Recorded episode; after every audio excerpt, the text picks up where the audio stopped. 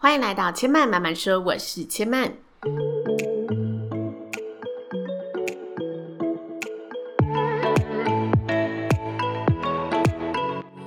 目前频道在 Apple Podcast、Spotify、Google Podcast 都听得到。喜欢的朋友欢迎帮千嫚订阅并留言评论，让更多人可以认识千嫚慢慢说喽。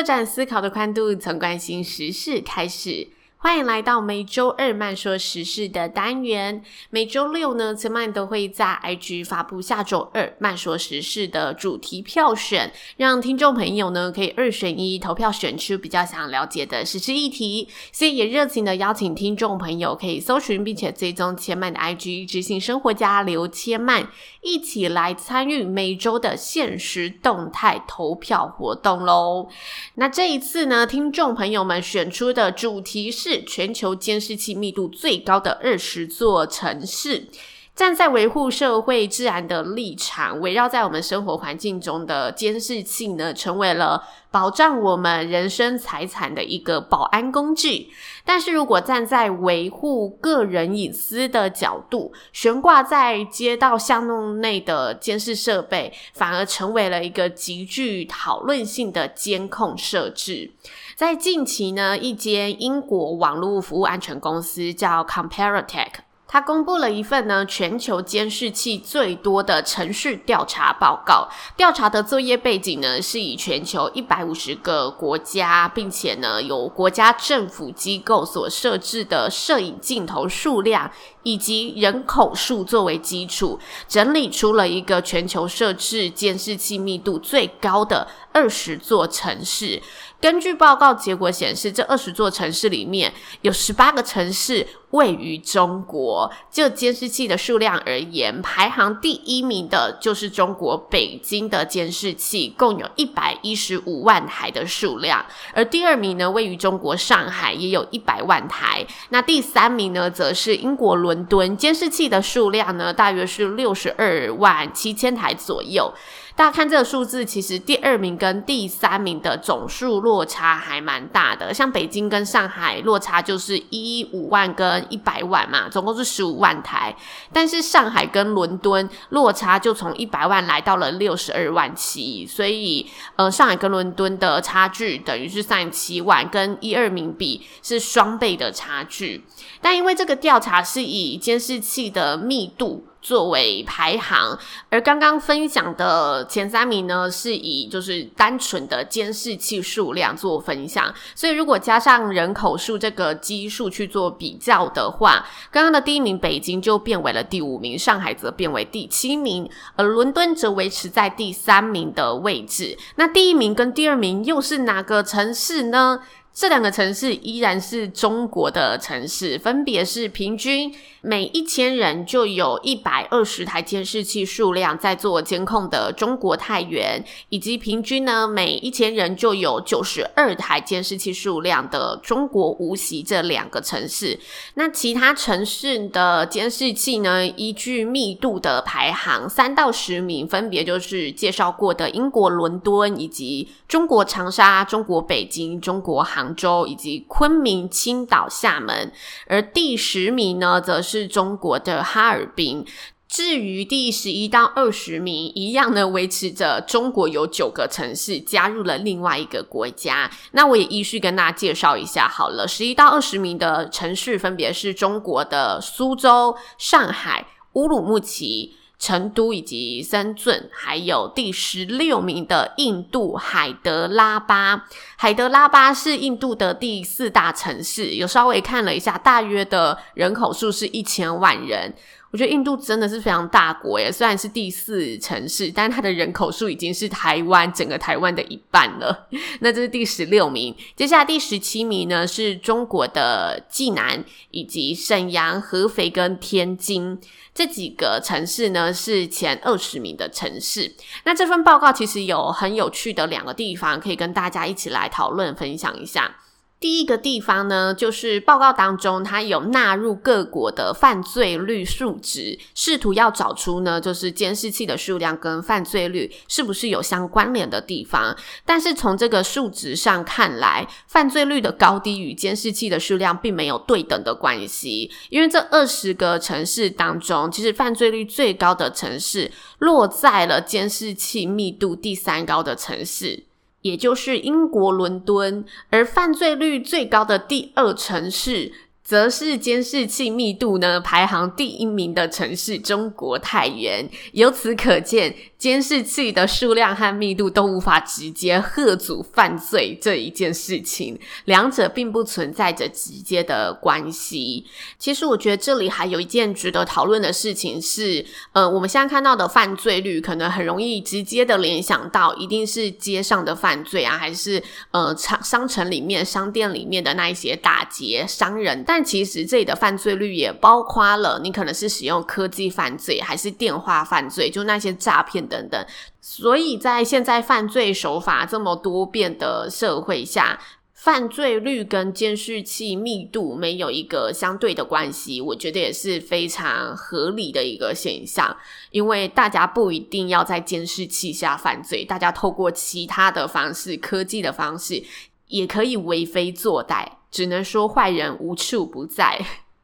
那接下来第二点想跟大家分享的是，中国窜升为名副其实的监视之国。这一点怎么说呢？因为这家公司呢，其实去年也有做相同的报告。那我们把两份报告呢相比之后，发现二零一九年前二十大的监控城市中，新加坡、印度、美国、澳洲、俄罗斯、德国这些城市其实都有入排行榜。但今年二零二零年的报告当中，这些城市全部一下子就给中国给取代了，而且是以一个非常惊人成长的数量包下这前二十名。如果是以纯粹的监视器总数量来看，中国的监视器数量呢，占了全球监视器总数的五十四 percent，真的是名副其实全球最缜密的监视王国。那大家一定会非常好奇，为什么中国政府会架设如此高数量的一个监视系统呢？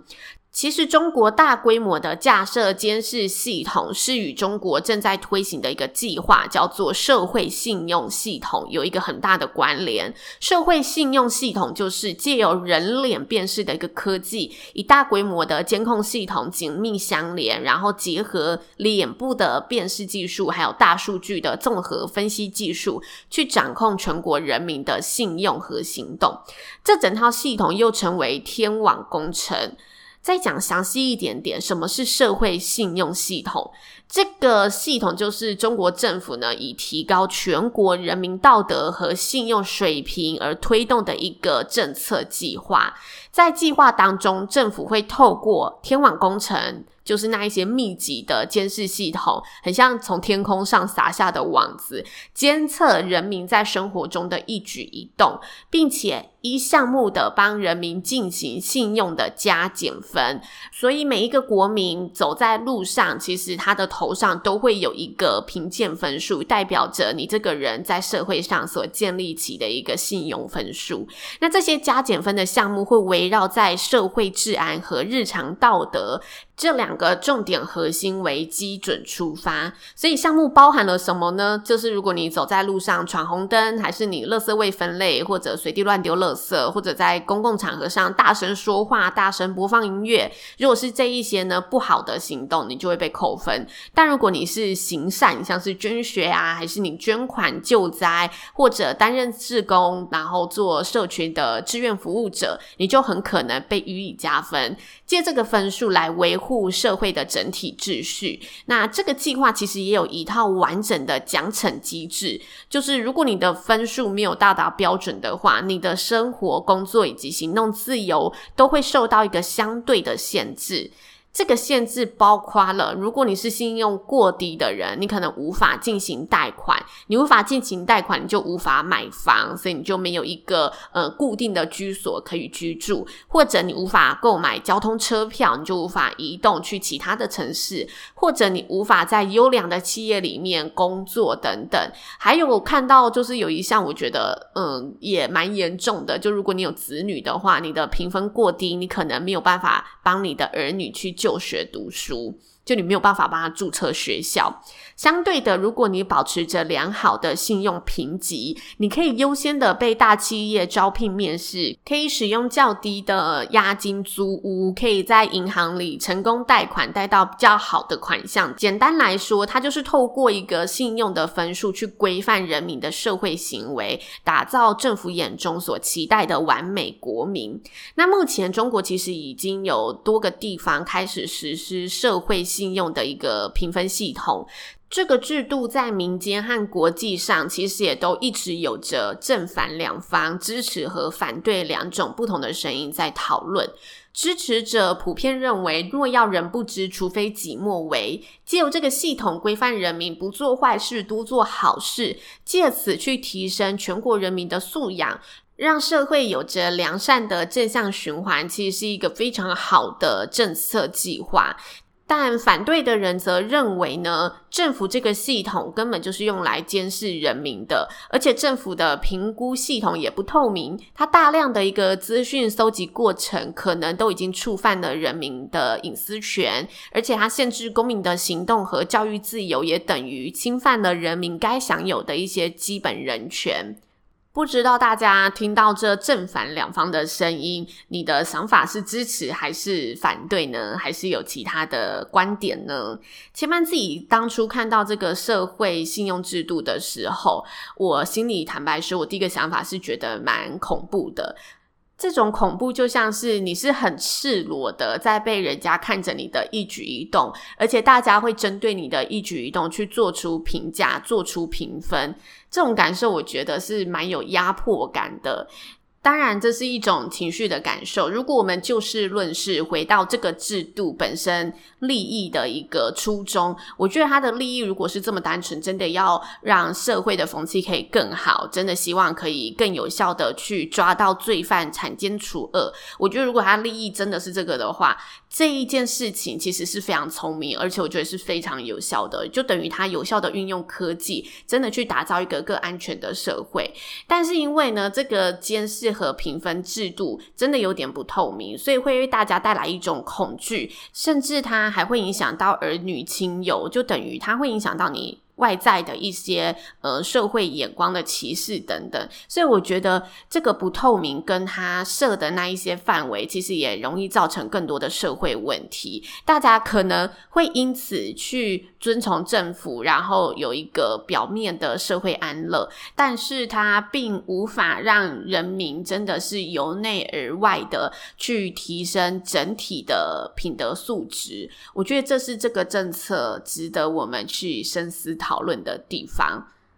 这是千曼的观点，也跟大家分享。那以上就是千曼这一集的节目内容喽。谢谢你的收听。如果大家听完有任何的想法心得，也欢迎呢可以留言告诉千曼。千曼慢慢说呢，目前在 Apple Podcast、Spotify 各个 Podcast 都有听得到。留言的平台呢，目前除了 Apple Podcast 之外，如果大家是使用 First Story 的，上面也是可以留言的。那如果大家都不是使用这一些系统的话呢，也可以到千曼的 IG 叫做知性生活家。留千曼私讯千曼来跟千曼分享你的想法喽。那如果喜欢千曼的节目，也欢迎呢可以多多的帮千曼呢一同分享一下下，让更多朋友呢有机会听到千曼呢用心制作的好节目喽。千曼慢慢说，今天就说到这里喽，也邀请大家下次再来听我说喽，拜拜。